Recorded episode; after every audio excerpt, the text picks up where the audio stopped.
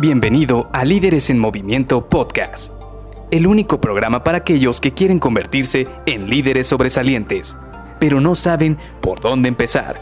Te revelaremos los secretos mejor guardados que te ayudarán a triplicar los resultados de tu equipo. Con ustedes, su anfitrión, mentor en temas de liderazgo, CEO de Líderes en Movimiento y entrenador Pokémon que presume haber atrapado a todos en su Game Boy clásico, Luis García.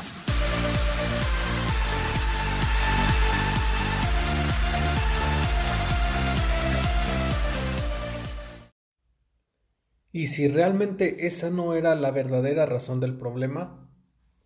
Hola, ¿qué tal? Soy Luis García y te doy la bienvenida a Líderes en Movimiento Podcast. Hoy continuamos con esta serie en la cual hemos platicado sobre herramientas que te van a permitir resolver problemas.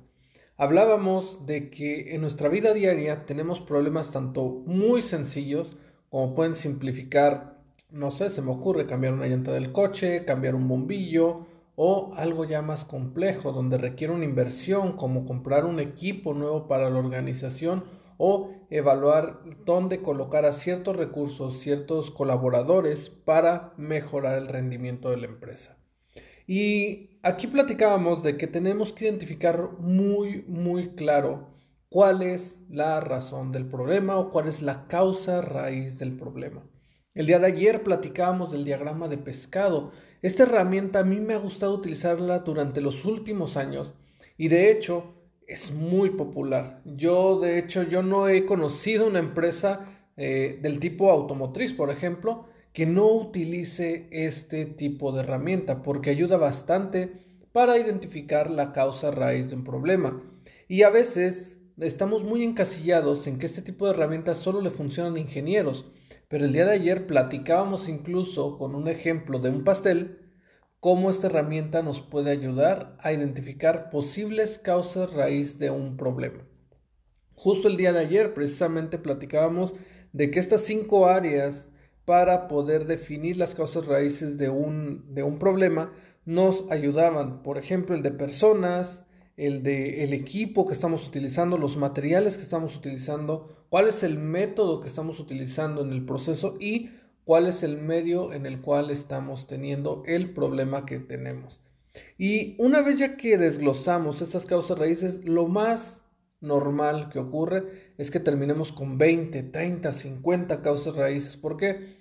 Porque muchas veces estas reuniones o estos análisis los hacemos no, no nada más nosotros, sino que invitamos a personas de otras áreas o hacemos un equipo para resolver este, este incógnita, este problema. Y es ahí donde de repente la gente explaya su imaginación y de repente saca muchísimas, muchísimas ideas.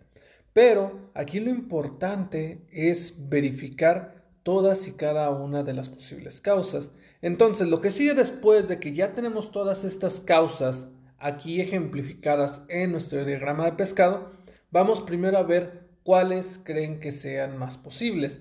Y de nuevo, aquí te sugiero que no lo hagas tú solo, porque solo vas a estar nublado, vas a tener la ceguera de túnel y tú vas a querer colocar cuál es la mejor causa raíz. Yo lo que hago es que me junto con tres, cuatro personas y entre todos vamos evaluando cuál pudiera ser la causa raíz. Entonces, vamos una por una, cada una de las causas entre todos y decimos qué tanta probabilidad puede tener esta causa raíz.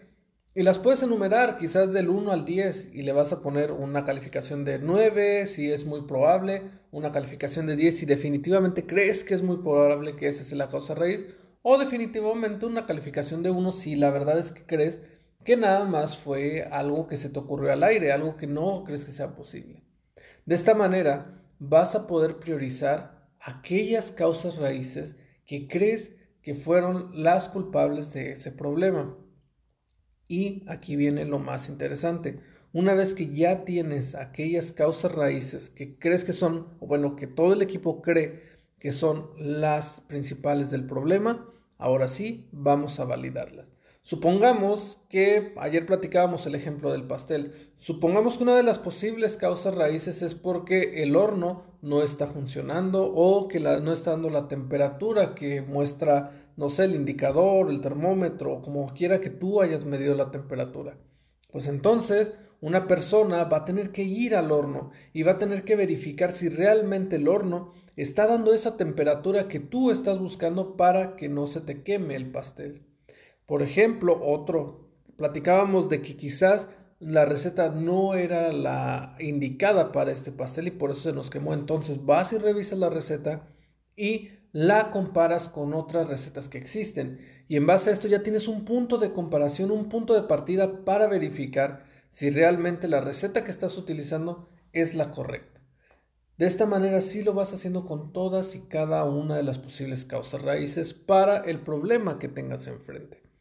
Y una vez que termines, vas a poder identificar si realmente todas eran causas raíz o si había una que realmente era la causa por la cual tu pastel se quemó.